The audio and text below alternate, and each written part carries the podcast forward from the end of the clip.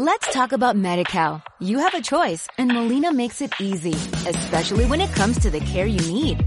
So let's talk about you, about making your life easier, about extra help to manage your health. Let's talk about your needs now and for the future. Nobody knows MediCal better than Molina. It starts with a phone call. Call 866-420-5330 or visit meetmolinaca.com. Let's talk today. Radio Marca Vigo, 87.5. Baby, baby, baby, baby.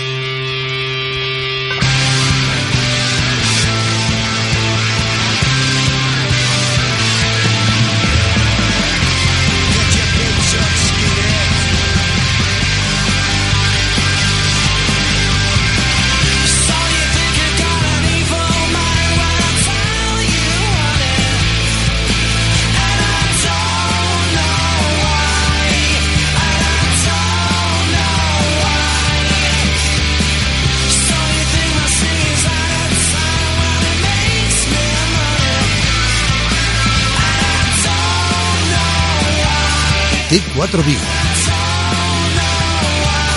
José Ribeiro.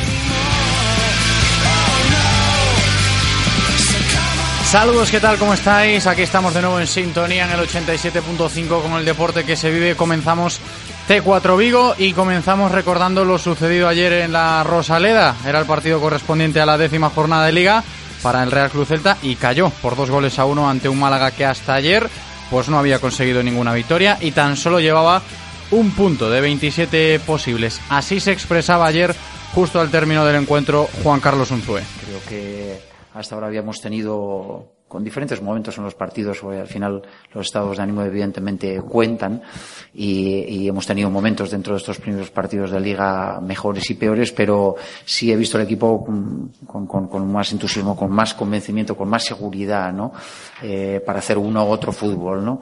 Alternativas que, que hemos ido, bueno, pues poniendo sobre el, sobre el campo, ¿no? Y hoy la primera parte no me ha gustado, no me ha gustado en, no he visto lo que, lo que necesitaba este partido, ni sobre todo lo que necesitaba estos primeros 45 minutos. La responsabilidad siempre cuando, cuando las cosas no, no funcionan, eh, eh, yo la siento, la siento mía también, ¿no?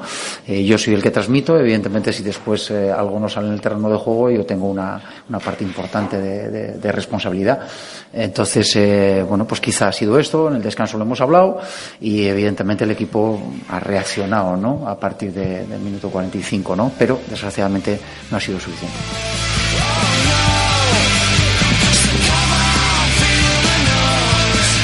Estaban las palabras de Unzué, las más destacadas, y sí que se nota una pizca de autocrítica necesaria en estas situaciones en el discurso del técnico del Celta.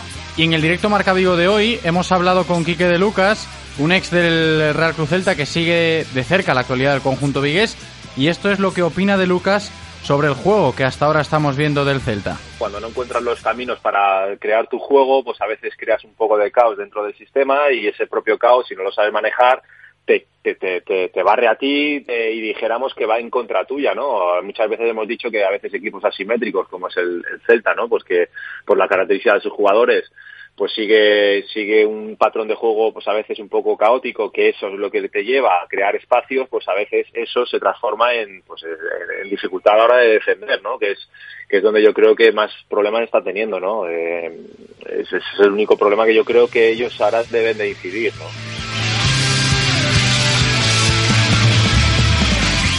Además, Quique de Lucas vuelve a vestirse de corto, volverá a jugar al fútbol en un equipo de manera regular, siempre y cuando su agenda se lo permita, claro. Estamos hablando de un equipo de categoría regional allí en Londres y se trata de un equipo con denominación de origen gallega en la capital británica, ese Fútbol Club Deportivo Galicia. Así nos lo contaba hoy el propio Quique de Lucas. La verdad que tengo muchos amigos dentro de lo que es el Deportivo Galicia y, bueno, alguna vez he entrenado con ellos, les he, pues, he, hemos intentado, pues bueno, el proyecto que ellos tienen, que viene desde hace ya, pues imagínate, muchísimos años, pues ahora es ir subiendo poco a poco también y, que bueno, el objetivo primordial a corto plazo es poder jugar la, la FA Cup, ¿no? Eh, la, competición de Copa aquí que está cerca de lograr y, y, sería un hito histórico para un equipo, pues eso, básicamente es eh, inmigrantes españoles que vienen a Londres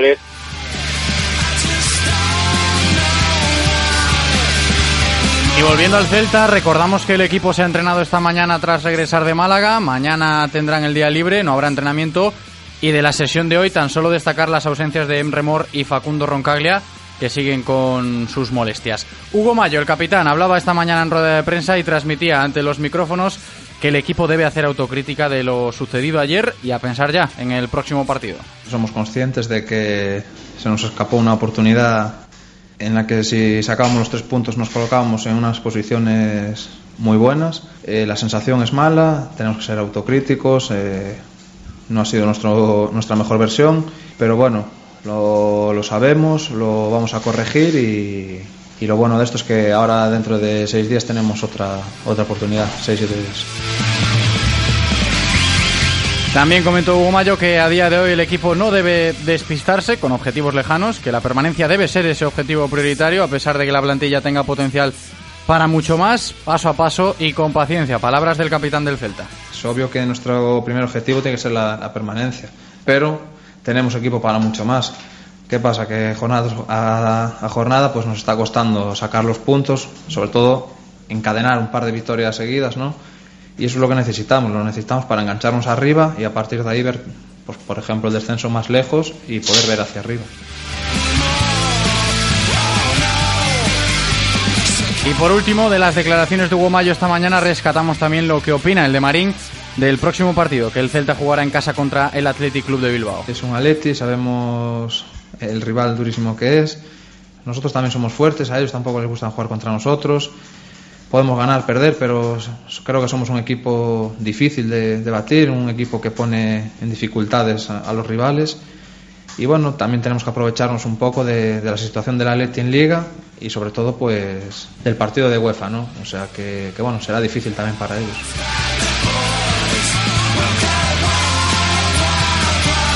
Y un último apunte antes de dar paso a nuestra tertulia de peñas. Hoy estarán con nosotros Gustavo Agulla y Tomás Rodríguez. El Celta daba a conocer esta tarde quiénes serán los cuatro capitanes a lo largo de todo el curso. Cuatro capitanes elegidos por el vestuario celeste para esta temporada 2017-2018, siendo Andreu Fontas el único que se estrena en este rol como cuarto capitán.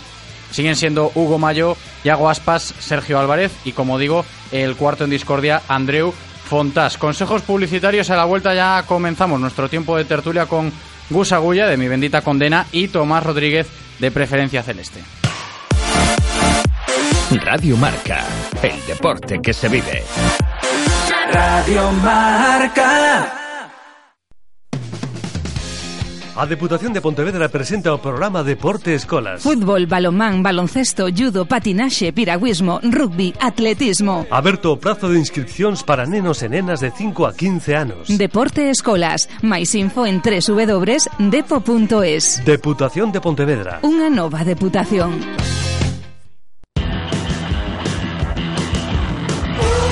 De lunes a viernes, de 1 a 3 de la tarde, Directo Marca Vigo. La actualidad del Celta, la información diaria de todo el deporte de nuestra ciudad y mucho más con José Ribeiro. Radio Marca Vigo, el deporte que se vive. 87.5.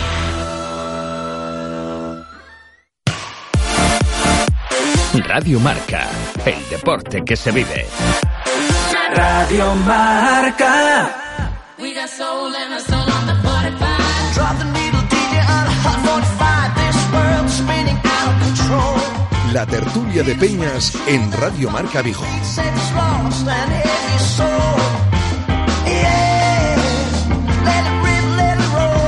Pues aquí estamos en Radio Marca Vigo, como cada lunes por la tarde, nuestra cita con las peñas del Real Club Celta. Hoy saludamos a Gustavo Agulla. ¿Qué tal, Gus? ¿Cómo estás? Mi bendita condena. Hola, ¿qué tal? Buenas. Muy buenas. Oye, ponías en Twitter que no te dejamos ni desconectar el Nada, Celta, ¿no? nada. Quería darme la de vacaciones la semana después del enfado de ayer, pero nada, no me dejáis. Pues bueno, aquí estamos. Nada, no te dejamos, no te dejamos. Hay que hablar, como decíamos antes, para bien o para mal.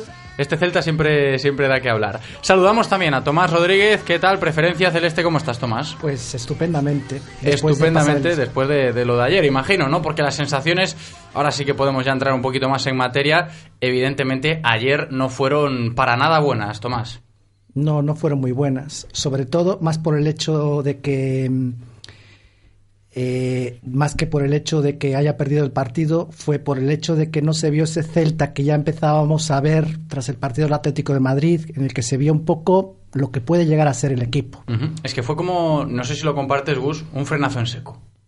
Sí, lo que pasa que, bueno, tampoco es que el equipo hubiera enamorado, creo yo, hasta el momento. Hubo partidos mejores, hubo fases. Hablando de sensaciones, ¿no? Exacto, esas sensaciones, ¿no? Quizá el partido contra el Atlético de Madrid pudo ser el mejor, aunque también es cierto que el Atlético de Madrid mm, nos entregó el balón y con eso es con lo que disfrutamos, ¿no? Luego nos costó crear ocasiones, tuvimos como mínimo para haber empatado, no es el mejor Atlético de los últimos cuatro o cinco años, pero, pero por lo menos sí dio sensación de que el Z presionaba arriba, que era capaz de, de- de crear, de, de crearle problemas a todo un grande, ¿no? Pero las sensaciones en general no habían sido positivas últimamente, quitando fases de partidos. Lo que pasa es que a este equipo se le caen los goles y, a veces ganábamos partidos así, que, que esos eh, 0-4 en Eibar, que, que yo creo que todo el mundo vimos que no daba sensación de que el Celta debía haber ganado este 0-4, ¿no? Incluso ayer, en el desastre absoluto que fue ese partido, eh, la de Maxi en 10 ocasiones que tenga, 9 las va a meter y va como mínimo a empatar, ¿no? Porque esa de Maxi también es curioso cómo actúa Yago Aspas, ¿no? Que parece que, que hasta le molesta en demasía para, para que Maxi pueda rematar con comodidad. Yo creo que Yago estaba lejos de cualquier oportunidad en esa situación. No sé cómo lo visteis vosotros. defendió la jugada Yago más que, Sí. más que el Málaga. Me imagino que Yago lo apartaría en plan asumiendo que, que Max estaba en fuera de juego, ¿no? Que es lo que yo entiendo que, que hace Yago, aunque estaba en peor posición, ¿no? Pero da esa sensación de apártate que es que te van a pitar fuera de juego y casi lo molesta. Aún así, bueno, lo acaba sacando el bueno de Roberto casi de milagro, ¿no? Pero en cualquier otra circunstancia hubiéramos empatado ese partido, pues a lo mejor te vas con un poquito más, mejor sabor de boca, pero, pero es cierto que las sensaciones no son positivas, que la primera parte fue desastrosa, que en la segunda parte, al final, casi hubiéramos merecido el empate porque bueno tuvimos ocasiones realmente claras y, este equipo tiene una capacidad ofensiva eh, enorme y que nos está dando puntos hasta ahora pero hay que empezar la casa desde abajo creo yo y, no puede ser un drama cada balón que nos cuelguen al área y, y eso creo que está siendo el gran problema que, que tiene el, el Celta no que no vamos a poder meter cuatro todos los partidos o no todos los partidos vamos a meter dos o tres ya no cuatro para conseguir esos puntos. Y yo no sé si estaréis de acuerdo también en, en otra, en otro aspecto que fue eh, destacable de- del día de ayer. Evidentemente jugábamos el partido contra el colista. El Real Celta visitaba una vez más el campo del último equipo de la tabla en primera división. Y volvió a caer el dato que comentábamos por la mañana, ocho partidos, las últimas ocho visitas al campo del colista en primera, el Celta pues perdió cinco de esos ocho y empató los tres restantes. Y este, casi casi, que eso de que el Celta pues revive a los muertos, de que el Celta pues un poco da vida a los que la necesitan. Tanto se habló en la previa de que podía pasar este topicazo que al final hasta que parece que se lo han creído y todo y por eso quizás el, mosqueo de la gente de la afición pueda ser un poco, un poco mayor, ¿no, Tomás? Eh, yo creo que se lo han creído por una parte y por la otra parte. El Málaga estaba muy necesitado y se vio eh, desde el primer minuto que iban a hacerle un roto al, al Celta. Quizás a lo mejor no se esperaban ese primer tiempo que hizo el Málaga. Que Es hizo, lo, hizo un lo gol, que pasa, sí, sí, no, lo pero consiguió. pudieron ser más. Sí, eso sí que es verdad, porque el Celta prácticamente no apareció en la primera parte de la Rosaleda, pero, pero prácticamente no. Es que casi casi no se pudo ver nada de, de creación en ataque y de generar peligro sobre el Málaga, que no dejaba de ser el último en primera división, por eso me sorprendió.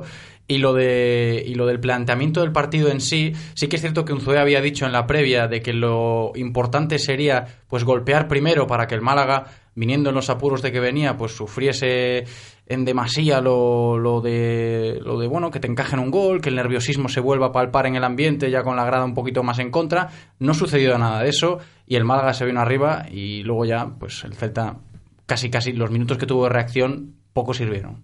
que al final muy superados prácticamente en todas las líneas, ¿no? Quitando arriba, que, que, que, que tampoco es que... Y Maxi tampoco tocó mucho No, balón. no, ¿eh? por eso, Maxi completamente desaparecido porque el Celta no era capaz de llevarle balones, ¿no? Esa es algún que otra inclusión de, de Sisto que acababan en balones centrados porque al final le está costando esta temporada conseguir desbordar, pero sigue teniendo ese, ese toque maravilloso que tiene que le hace ser ahora mismo creo que máximo asistente a la liga con guardado. Luego está Aspas en banda que sabemos que tampoco va a ser un hombre de desborde, sino un hombre de, de, de aparecer y es normal que luego faltar ese, ese poquito arriba, ¿no? Para, para poder crear peligro. Pero el centro del campo yo lo vi muy desarbolado y cuando el Tucu no es dominante del centro del campo, a este equipo le cuesta, porque el Lobo es un chico que sigue arriesgando muchísimo, un gran talento, pero aún por, por pulir y, y faltan esas cositas de ese empaque en el centro del campo que por ahora no tenemos y, y tampoco luego ayuda eh, la endeblez defensiva que tenemos que Vosotros no estáis viendo, al menos a mí me lo parece, ¿eh? ahora que acabas de comentar esto sobre el planteamiento de los partidos, Gus, se me acaba de venir a la cabeza,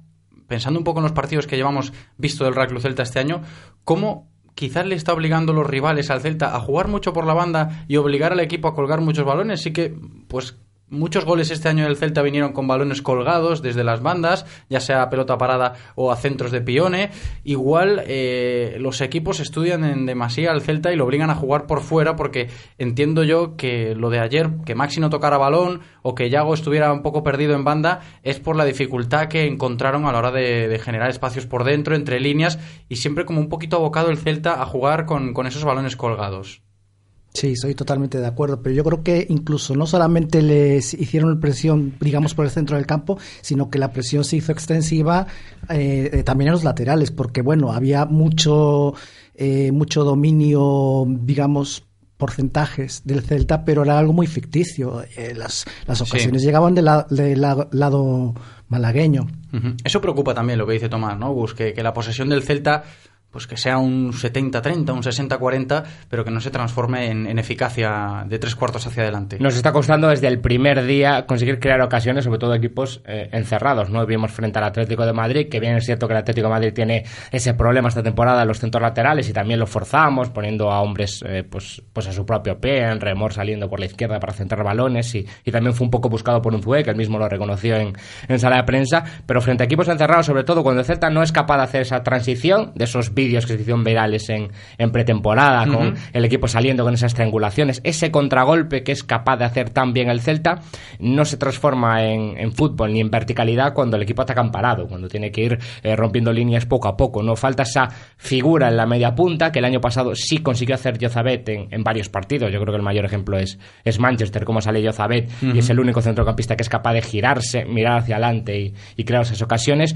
Hoy en día Jozabet no ha pegado ese, ese salto esta temporada y ha acabado perdiendo el Es que puesto está como de bajón, Jozabed, ¿eh? está, no acaba de acoplarse a, a este sistema de, de, de Unzué en cuanto a esas transiciones en centro del campo, ¿no? Y falta esa magia en la media punta, ese 10 que sea capaz de girarse y crear ocasiones. Vemos un Bas que está pues me- preocupado entre comillas en, en esa formación que se transforma en ese 4-4-2 en defensa entonces Bas tiene que ir a cubrir la banda de, de Aspas cuando estamos en defensa luego cuando estamos en ataque también bascular muchas veces a la banda porque Aspas también aparece un poco por, por donde quiere ¿no? ese Tuku que está jugando de 5 a veces un poquito por delante del Lobo pero bueno ninguno de los dos es un media punta claro y que da falta esa capacidad de, de crear ese fútbol en la media punta de, de ser capaz de, girarse y, y romper líneas que, que sí tuvo Yozabet en fases de la temporada pasada, que tampoco tuvimos en buena parte de la temporada pasada, pero funcionaba porque el sistema Ujú. acababa entrando por, por otros sistemas, pero no acaba de ser eh, fluido el ataque del Celta este, este año y acaban viniendo la mayoría de los goles, bueno, a Maxi que se le van cayendo,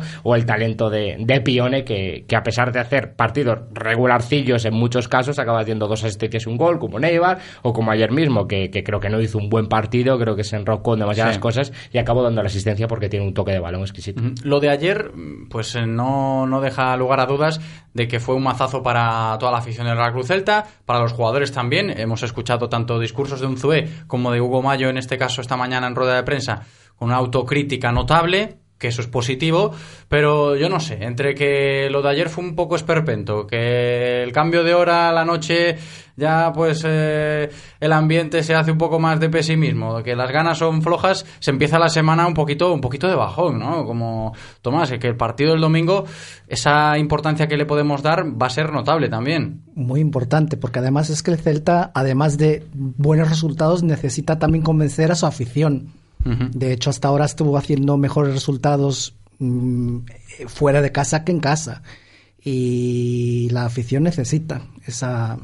Además, el Athletic Club no es quizás el rival adecuado para, bueno, que di tú que esto es fútbol y que se le puede ganar a cualquiera, evidentemente lo es, y sí se puede hacer, pero el Athletic Club a priori es un rival exigente y va a haber que pelear mucho ese partido, que yo creo que, como digo, va a ser de vital importancia, visto lo visto lo que sucedió ayer. Muy, muy, muy importante va a ser ese partido. Eh, yo me quedaría con un partido en el que convenciera con el juego. Hombre, por supuesto, quiero que se queden los tres puntos aquí en Vigo, pero sobre todo que haga un juego que convenza, que digas tú, bueno, pues empiezan ya a interiorizar los mecanismos que quiere introducir un ZUE. La importancia de ese partido puede ir por ahí, ¿no, Gus? Por lo que dice Tomás. Está claro que necesitamos dar un pasito en cuanto a- al sistema de juego, ¿no? Es- sería iluso decir que no estamos preocupados, ¿no? Que ya van 10 jornadas, no estamos en la jornada 1 y 2. No estar preocupados ahora mismo que si la permanencia, que si UEFA, etcétera, etcétera, porque eso ya nos pondrá... Hace falta que la gente vuelva a salir contenta de Balaídos. Exacto, volver a creer en el equipo, ¿no? Eh, yo creo que el equipo de Berizzo tuvo esa enorme capacidad y Berizzo, mérito suyo tener esa enorme capacidad, ¿no? De que, de que acababa convenciendo. Los resultados también acabaron llegando, sobre todo en, en las copas, ¿no? El año pasado la liga, todos sabemos cómo nos la tomamos, pero el equipo estaba convencidísimo y la gente estaba muy convencida de lo que estaba viendo, estaba muy identificada con el equipo.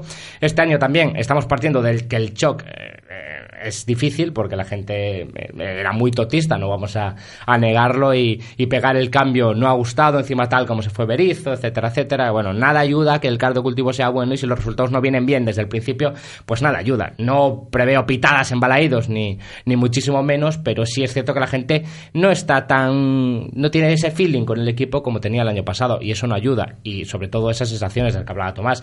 Ya no los resultados, que bueno, no estamos sobrados de puntos ni muchísimo menos, sobre todo ahora viene esta fase de la temporada tan complicada, pero, pero sobre todo es eso, esa sensación, ese salir de balaídos, aunque nos empate el Atlético, lo que sea, o lo que suceda, nos empate el Girona, pero salir, bueno, pues orgullosos del equipo sabiendo que el siguiente partido eh, se va a volver a pelear y tenemos esas opciones, ¿no? Hay que mejorar eso, hay que tener mejor feeling y, y salir pues más convencido de lo que estamos haciendo y sobre todo también eso me imagino que influirá en la confianza de los futbolistas y también ayudará para que todo acabe siendo mejor. Sabemos todos cómo fue esa primera vuelta de de Luis Enrique en Vigo. Sabemos también, eh, o que no lo sepa, supongo que se habrá podido preocupar estos días, ¿no? Estos meses de ver cómo fue esa primera vuelta de Unzué en, en su único eh, pasado como entrenador, que en el Numancia, ¿no? Y, y confiemos en que la cosa vaya mejorando tal como fueron ellos dos y que, y que el feeling eh, y que Y los para los más totistas teniendo. también, recordarlo a los 10 partidos que estuvo sin ganar el Toto Berizo,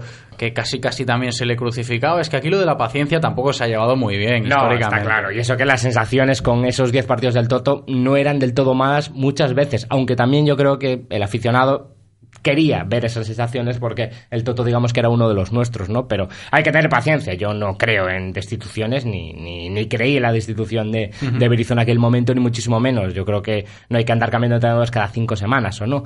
Pero la cuestión es que sí, que bueno, nos podemos preocupar de que hay cosas que veo que no me gustan y que espero que se solucionen en el futuro, evidentemente. Y esperemos que a la problemática ya del propio resultado deportivo que pueda deparar ese Celta Athletic Club del próximo domingo, como veis ya estamos pasando página, intentándolo por lo menos del, partido de ayer frente al Málaga. Se le puede sumar, esperemos que no, otra problemática que ha sido pues la que ha coleado aquí en Vigo las últimas semanas. Hablo de la grada de Río, evidentemente, y hay que estar pendiente de ella porque, en teoría, todo parece a que se volverá a ver una grada llena de aficionados. Parece que sin, sin esas cubiertas que estaban instaladas, sin esos módulos, esperemos que, que se pueda volver a ver el fútbol con normalidad, Tomás. Pues esperemos que se pueda ver con normalidad, esperemos que acompañe el tiempo, pero bueno, al final llueva, haga sol, pues ahí estaremos. A ti te ha afectado, ¿no? La, pasada, la afectado, pasada jornada sí. contra el Atlético de Madrid, ¿no? ¿Cómo se tomó eso? Un poquito... Pues te cabreas, bueno, eh, piensas, es eh, por motivos de seguridad, eh, pues mira, eh, la seguridad es lo primero, pero bueno, las maneras fueron un poco, digamos, lo que, lo que enfadó a muchos aficionados, me incluyo.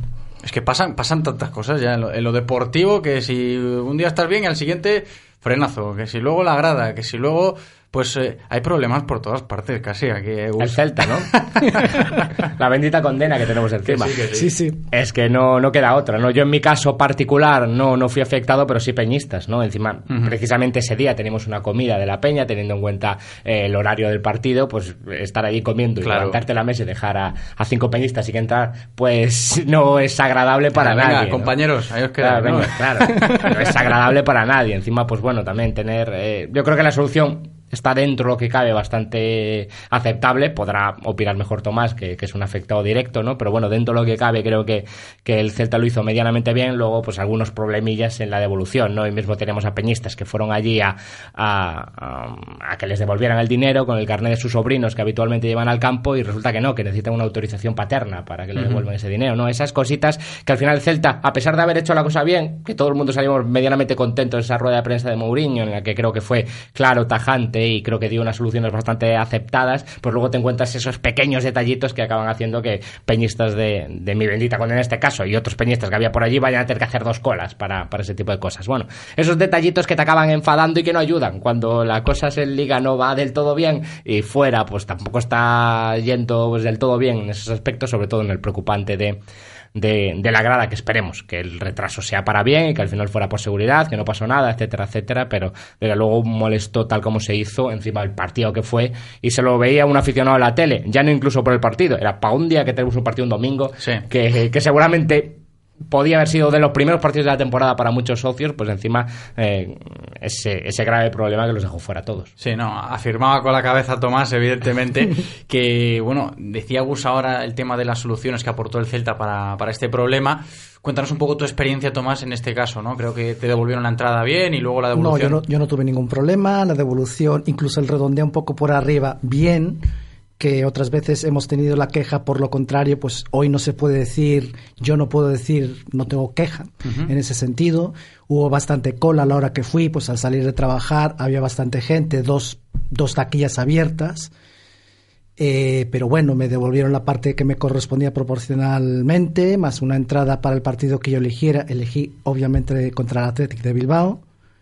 Y bueno, no tengo más queja en ese sentido queja un poco la falta de comunicación entre las dos máximas instituciones, en este caso Celta y Concello. Uh -huh. Que eso es el, la problemática casi casi ya eterna aquí, ¿no? Que parece que sí, que es fluida, que es buena, según las palabras de, de ambos bandos, pero todavía es difícil de creer eso, ¿eh? La cosa, por lo menos, yo la noto más relajada en el sí, aspecto... eso sí que es verdad, y eso también es positivo. En el aspecto de que antes, cada vez que hablaban, se tiraba los tratos sí. a la cabeza, sobre todo en Mourinho con, con esa serie de, de, de, charlas que fue dando, ¿no? De cuando quería trasladar el estadio de la ciudad. Ahora el otro día habló, creo que fue duro, eh, creo que fue bastante claro y, y, puso los puntos sobre las IES en varios temas, pero mmm, no sacó mm, la cosa de tiesto, digamos, ¿no? Uh -huh. no digamos que no se pasó, no, no entró en el ataque casi personal contra la alcaldía, etcétera, etcétera. Por eso entiendo que la relación es más fluida, o por lo menos se respeta mejor o van encaminados a, a tener una mejor relación en ese aspecto que yo creo que es muy importante porque estamos en una ciudad eh, y estamos en un club que es de esa ciudad, le guste a Mourinho o no, y al final hay que llevarse bien porque son dos instituciones, bueno, casi, casi centenarias de, de esta ciudad y al Celta. Uh -huh. Oye, Gus, para estar aquí, tenerte atado hablando del Celta y no dejarte liberado, cuidado, ¿eh? Al final esto de hablar, uno coge el micrófono y ya se suelta, ¿no? El vicio que hay, el Celta y la radio, pues ¿qué le vamos a hacer? Evidentemente. Estamos llegando ya al final, chicos. Ha sido un placer, como siempre, en esta tertulia que tenemos dedicada a todos los, los peñistas del Real Cruz Celta. Hoy con Tomás Rodríguez. Un abrazo muy grande. Gracias, Tomás. Un abrazo, muchas gracias, como siempre. Y Gus Agulla, evidentemente, también. Un abrazo muy grande. Gracias, Gus. Gracias.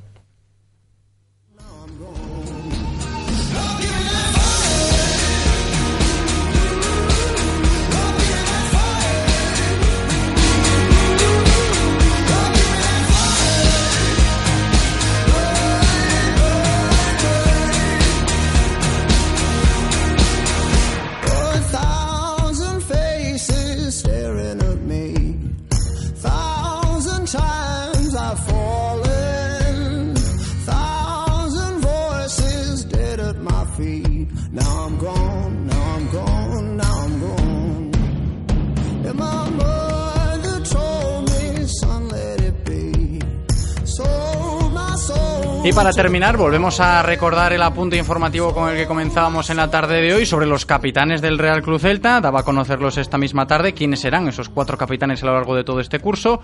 Cuatro capitanes elegidos por el vestuario celeste para esta temporada 2017-2018. Siendo Fontás el único que se va a estrenar como capitán, como cuarto en discordia, y llama la atención que Gustavo Cabral pues ha salido de ese elenco, de ese grupito elegido por el propio vestuario, de quienes van a ser los capitanes. Primer capitán seguirá siendo Hugo Mayo, líder del vestuario del Celta desde enero 2016, cuando pues Augusto causó baja en el mercado invernal.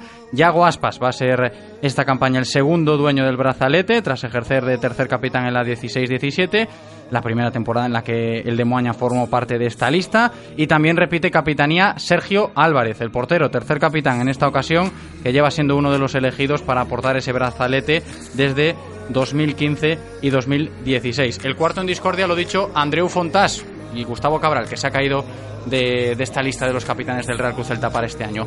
Ha sido un placer, como siempre. Le damos las gracias a Eloy, que ha estado de 10 como siempre en la cabina técnica, y gracias también a vosotros por escucharnos. Hasta mañana. Chao.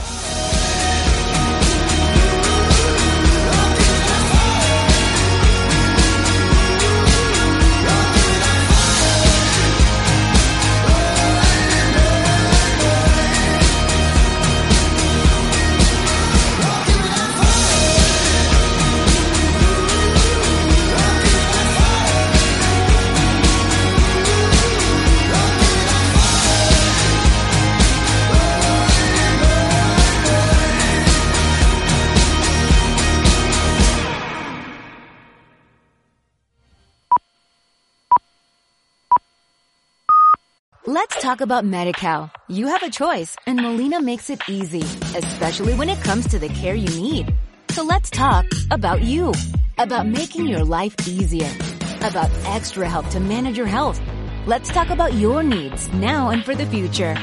Nobody knows MediCal better than Molina. It starts with a phone call. Call 866-420-5330 or visit meetmolinaca.com. Let's talk today.